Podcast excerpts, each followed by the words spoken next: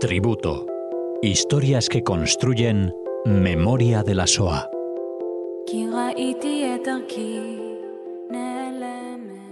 Tenemos la suerte de saludar a Cecilia Levitt en su programa. Hola Cecilia. Hola Raquel, buenas tardes. De nuevo nos traes un personaje a recordar, a reivindicar, a rendir homenaje. Háblanos por favor de Mietik Sputnik.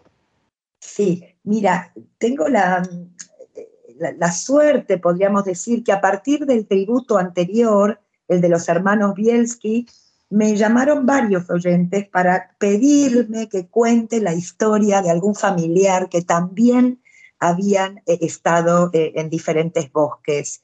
En este caso es la hija de Mietek, Eva, a quien le mando un saludo enorme, quien me dice, Cecilia, me gustaría que me cuentes o que cuentes eh, la historia de mi padre. Y por eso, con muchísima emoción, lo voy a hacer hoy. Em, los datos que tengo y toda la información, por supuesto que me la aportó Eva, y fue una semana de, bueno, de documentarme, de mucha emoción también eh, al conocer esta historia. Eh, Mietek nació en Zambrov, que es Bialystok, una provincia de Bialystok, el 15 de febrero de 1917, en el seno de una familia judía, una familia observante y una familia obrera, ¿no? De clase media. Su padre, Ersch Stupnik, era zapatero y su madre, Rikla Gebel, era una, ama de casa. Eran ocho hermanos cuatro mujeres y cuatro varones. La hermana mayor, Jaya, eh, era modista y había emigrado a Cuba en 1925. Dova, por ejemplo, la otra hermana, vivía cerca de la casa de los padres. Sin embargo, Hannah, que es también una modista, se había radicado en Estados Unidos ya en el 38. Java, una estudiante, emigra también a la Argentina antes de la guerra. Y Jaime, que es un modelista, un sastre, también en el 38, antes de la guerra, emigra a la Argentina. Y Ángel está casado y vive allí en Polonia. Itzhak es un carpintero, soltero, y Mietek, que es nuestro personaje, era un pintor. Estos dos hermanos, estos dos últimos, Itzhak y Mietke, son, al ser solteros, viven en la casa de, de sus padres. Eh, sus padres eran muy religiosos, inclusive su papá, eh, leía la Torá en la sinagoga, en las festividades. Era un hombre respetado en su comunidad, inclusive también por sus vecinos eh, cristianos. tanto Mietek como Itzhak respetan las costumbres familiares, ¿no? pero se ven atraídos por otros ideales, la justicia social, la igualdad entre los hombres, y están involucrados en actividades socialistas y comunistas. Em, cuando Miete, que era pequeño, asistió al Heder, que era bueno, una enseñanza religiosa para niños pequeños, y luego, a partir de los seis años, ya asistió al colegio público. Eh, Mietek, junto a sus hermanos, eh, eran muy deportistas, nadaban en el río, el fútbol era su deporte favorito. Inclusive Mietek jugaba en el club judío Apoel y asistía al movimiento juvenil sionista Halutz Atzair. Eh, en el pueblo mm, se sentía el antisemitismo, ¿no? Existían peleas con otros niños cristianos que eran miembros de los endeques, que era una organización de extremo nacionalismo y fascismo.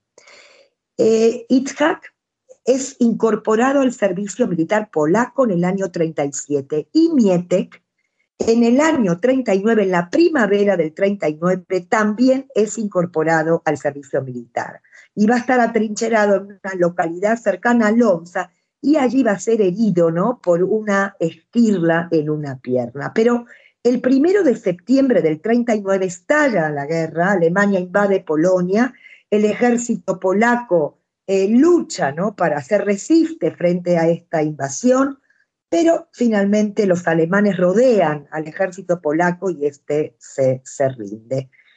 Algo que yo menciono mucho en mis programas cuando hablo de Polonia es que el 26 de agosto del 39, es decir, antes del inicio de la guerra, se había firmado un pacto de no agresión, el pacto Ribbentrop-Molotov, que era un pacto entre la Alemania nazi y la Unión Soviética. Se habían prometido mutuamente que en caso de que hubiera guerra, ninguno de estos países se atacaría. Pero este pacto tiene algunas cláusulas secretas y entre ellas era la división de Polonia.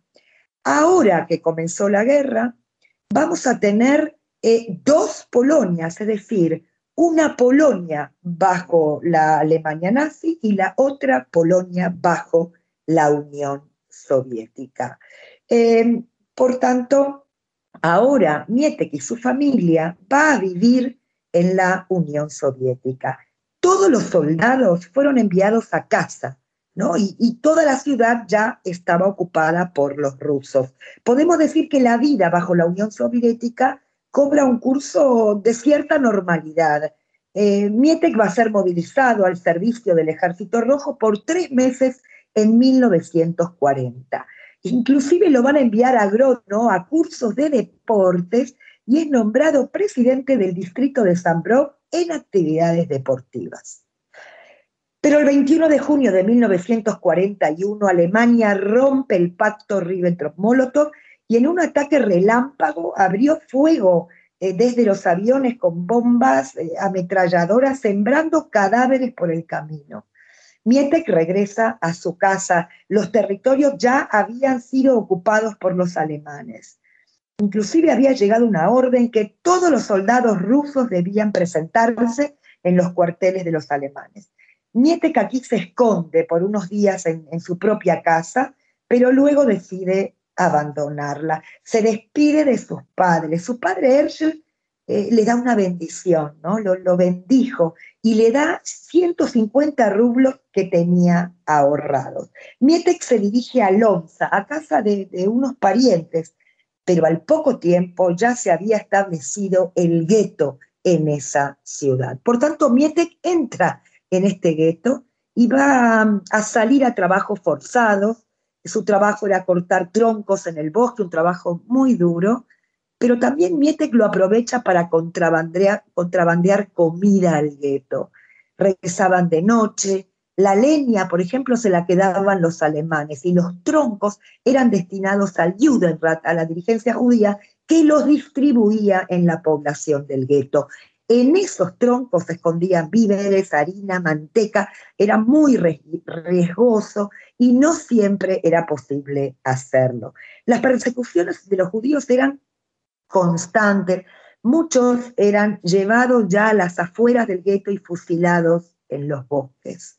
Mietek no tiene noticia de su familia, hasta que una conocida le cuenta que dos de sus hermanos, Itzhak y Yankel, estaban trabajando en una aldea y además que en Zambro también se había formado un gueto.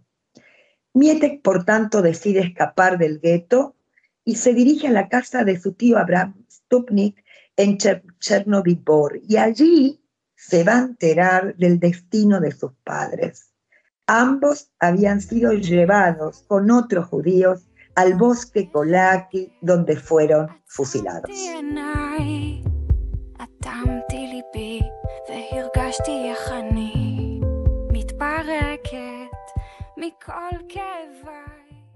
En este poblado, en esta aldea, Itzhak, su hermano, trabajaba como carpintero en casa de una familia cristiana y Yankel estaba escondido en, en casa de unos parientes. Mietek logra trabajar también como carpintero junto a su hermano Itzhak.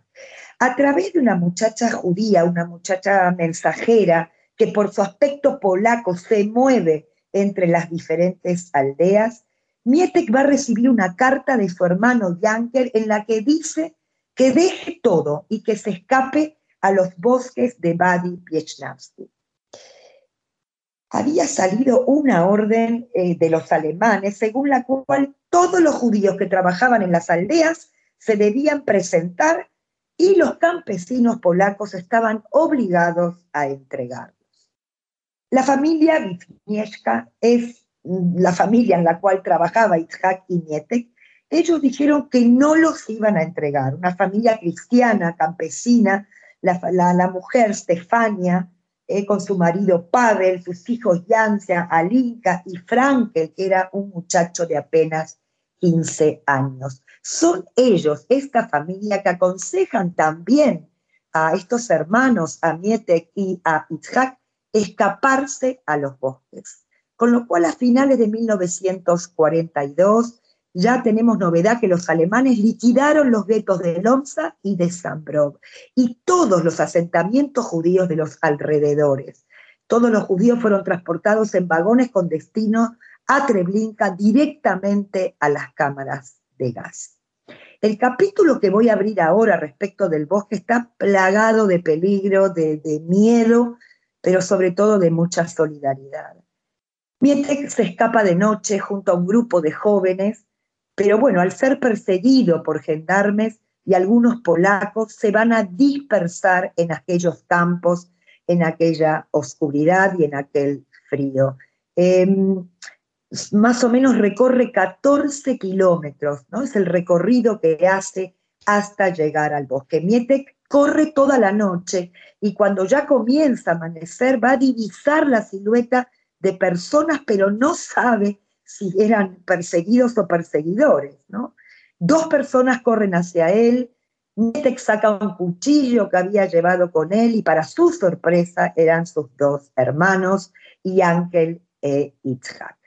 Ambos se van a adentrar ¿no? en la espesura del bosque a lo largo de dos días y dos noches. Era ya invierno, a principio de diciembre.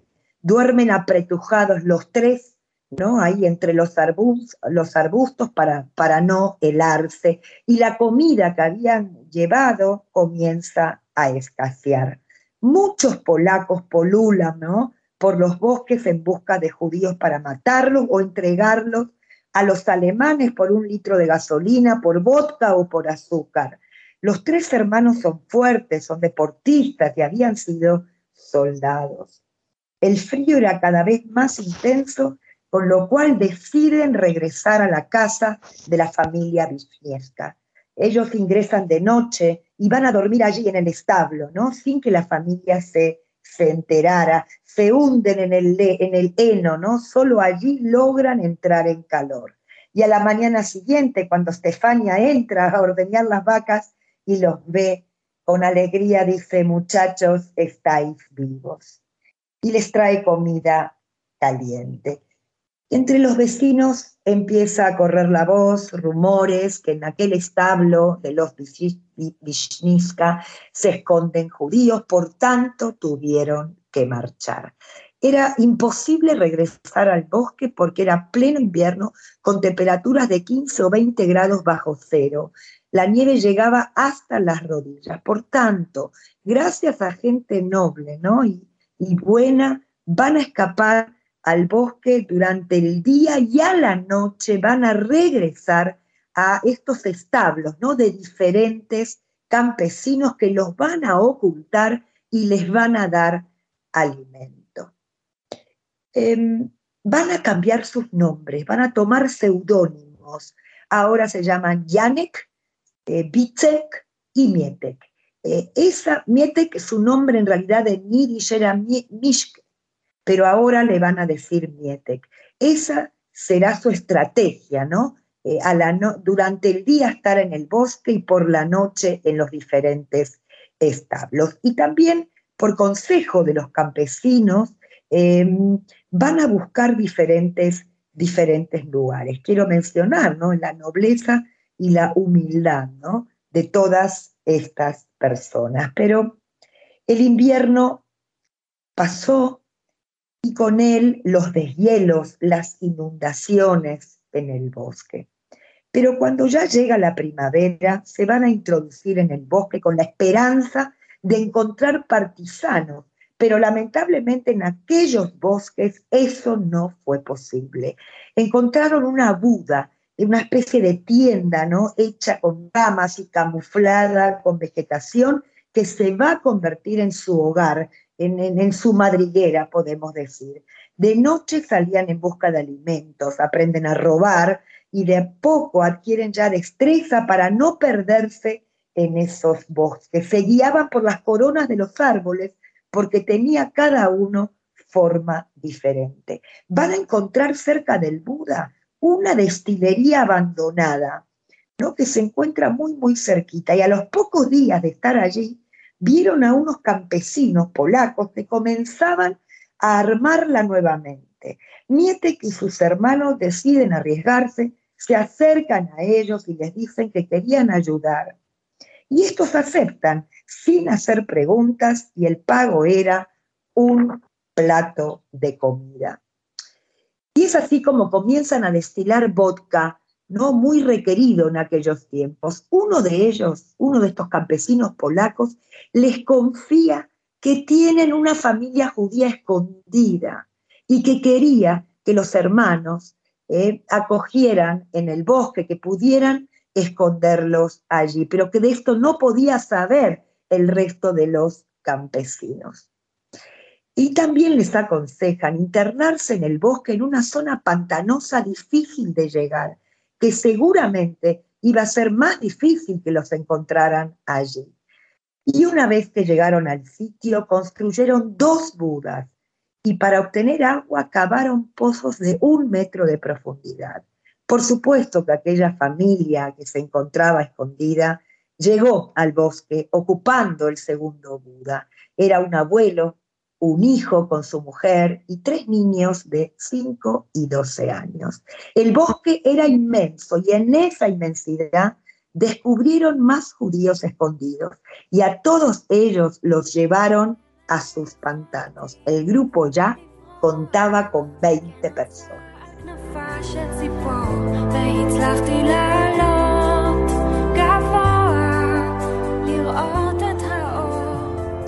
Episodios de tiroteo, de heridas y de muerte, todo esto estuvo presente en aquellos bosques. La tragedia mayor fue el asesinato de aquella familia a manos de bandas polacas que en lugar de luchar contra los alemanes preferían perseguir y asesinar judíos. El otoño avanzaba y con él también disminuía la, seguridad. El bosque ya no era un lugar seguro. Muchos campesinos ya venían, venían a trabajar a la destilería, por tanto, tienen que abandonar este refugio. Y la pregunta es, a dónde ir. Uno de los judíos que se encuentra en el bosque con Mietek y sus hermanos les dice, les comenta que él había enterrado en diferentes sitios dinero suyo y objetos de valor. Deciden buscar estos, este dinero y dividirse en pequeños grupos y pedir asilo en casa de campesinos confiables. Por supuesto que algunos eh, campesinos aceptan y otros no y además siempre era por poco tiempo. Llegamos al invierno del 44 y así pasan escondidos también en diferentes establos, siempre manteniendo el contacto entre ellos. Pero cuando los establos se vaciaron, se vaciaron de, heno, ya tuvieron que esconderse en pozos de almacenamiento de patatas o entre copos de heno fresco que los campesinos dejaban en el campo para secar. Y cada tanto escapan a la casa de la familia Villinevska, que siempre los recibía desinteresadamente y con cariño. Y es ahí, en esta casa de esta familia, donde se enteran ya del acercamiento del frente ruso y de que los alemanes habían sufrido varios reveses. Inclusive los rusos ya habían ocupado Bialystok. Mietek y sus hermanos esperan la llegada del ejército rojo. Y es así que van a cruzar el bosque por última vez para alcanzar la libertad. Será un esfuerzo sobrehumano atravesarlo. Hay campos minados, eh, hay alemanes en los bosques y así, en el medio de explosiones, balas, van a divisar a un grupo de soldados rusos. La liberación había llegado. Una semana estuvieron con ellos y luego emprendieron el camino a su hogar, a Sambro. Llegaron a su casa, que estaba vacía porque los ocupantes la habían abandonado unos días antes. Y así comienzan a llegar sobrevivientes escondidos también y sobrevivientes de Auschwitz y muchos se van a instalar en la casa de Mietek y de sus hermanos porque era una casa grande. Un comité polaco les va, les va a proporcionar alimentos, pero lamentablemente existían polacos antisemitas que seguían matando judíos allí donde los encontraban. Del grupo del bosque pudieron salvarse la mayoría. Algunos de ellos emigraron a Israel, otros a Australia y otros a la Argentina. Janek, su hermano, que se llamaba Yankel, pero ahora es Janek, se casa con una sobreviviente de Auschwitz, Esther, y deciden emigrar a la Argentina.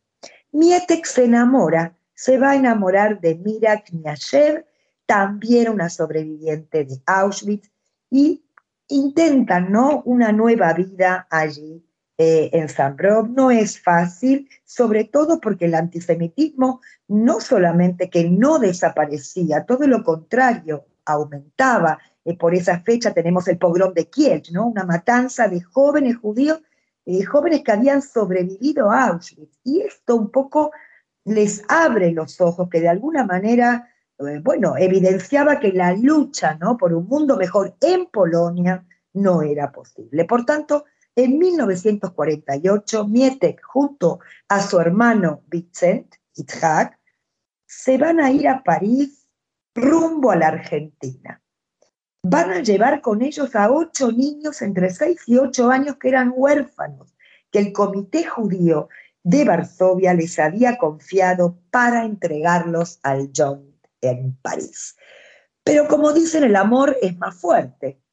Mietek va a decidir regresar a Bialystok por Mira, por su amor, ¿no? Su novia. Allí se van a unir en matrimonio y al poco tiempo van a ser su única hija, Eva. Eh, van a vivir en Bialystok. Allí sí comienzan una nueva vida con ilusión, con precariedad, precariedad económica, pero sobre todo con amor. Mm, lamentablemente la situación en la Unión Soviética y en los países satélites era muy difícil. En Polonia comenzaron a armarse como procesos y alejamiento de los judíos de los puestos de gobierno. Mietek, que había, había estudiado en ese tiempo, eh, trabajaba como asesor gubernamental eh, para el Estado. Eh, llega a ser gerente en una fábrica, pero ahora ¿no? Cómo un judío iba a ser gerente en una fábrica. Por tanto, varios judíos ya comienzan a abandonar Polonia, algo que no era fácil. Mietek, recordemos, era un sionista, él había pertenecido a aquellos movimientos juveniles, pero la familia fue más fuerte, ¿no? Tiene eh, sus hermanos en la Argentina, sobrinos, y va a partir solo. Va a ir solo se va a encontrar con todos sus hermanos y sobrinos y otros parientes que habían sobrevivido a la guerra. Y ya en 1960, Mira, su mujer, y Eva, su pequeña, que ya tiene ocho años, se van a reencontrar con Mietek para comenzar una nueva vida en Buenos Aires. Ayer hablé con Eva y por supuesto, ¿no? Que entramos en detalles, detalles del bosque, detalles de después de la guerra, su vida en Argentina, ¿no? Yo algunas cosas quiero compartir, pero yo quiero destacar este reencuentro de los tres hermanos que fueron siempre a lo largo de toda su vida muy unidos, no solo ellos tres, sino que junto a los otros hermanos que se encontraban en Buenos Aires, llevaron una vida de absoluta unión y formaron una familia enorme, sobrinos, primos, también me dijo algo para mí muy interesante, que estos tres hermanos eran muy, muy queridos y que siempre contaban episodios del bosque, ¿no? Pero que lo contaban eh, con humor, con pasión y se convirtieron como en héroes para todos sus sobrinos. Y que fue un padre, ¿no? Y también un abuelo cariñoso, demostrativo y muy protector de su familia.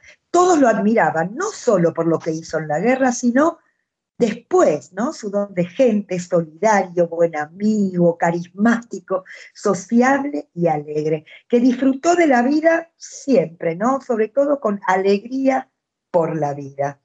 Y algo para mí fenomenal y emocionante es que siempre mantuvo contacto con la familia Wisniewska, con Stefania, luego con su hija y hoy inclusive con Yola, su nieta. Mietek decía, nunca será suficiente saldar la deuda para con ellos. Es un deber y una obligación transmitir el agradecimiento por la nobleza y por la valentía de esta familia. Mietek falleció a los 84 años en Buenos Aires, dejándonos muchos mensajes. Y yo me quedo, bueno, con algunas cuestiones que quiero destacar. Primero, eh, que la lucha por un mundo mejor es posible. Me quedo con el amor a la familia, eh, este amor que él supo, bueno, compartir este amor de hermanos, que yo me lo hago mío, y desde aquí mando un saludo también a mis hermanos, ¿no? Que va más allá de estos lazos de sangre. Y también esta alegría, el disfrute. Y con esto voy a cerrar mi, programa. Eh, Eva, que es muy talentosa, eh, es una artista, escribió muchas poesías. Y para cerrar, voy a dejarlos con la voz de Eva, su hija, que le escribió una poesía a su padre que representa ese amor, ¿no? Por ese papá único, especial y ejemplar. Y con esto me despido.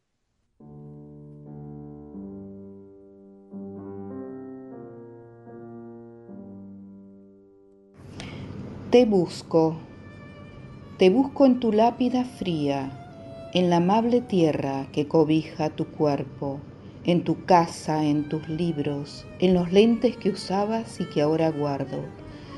Te busco en los árboles que te representan, símbolos de Mietek, del oxígeno para la vida, del verde esperanza, de la fortaleza, de la lucha por la existencia, de la ternura y del amor, amor que dejaste en cada ser que conociste. Te encuentro, aquí te encuentro, a través del amor, este amor eterno que alimenta mi vida día a día. Te encuentro, tu voz, tus palabras, tu sabiduría. Te vi un día en un reencuentro en mi jardín cerca del ciruelo. Te encontramos mamá y yo en el arco iris y en la energía del agua de las cataratas. Ayer nos envolviste a las dos mientras nos abrazábamos contentas. Estás presente, tal vez en otra forma, diferente. Donde yo esté, donde yo te busque, te encuentro.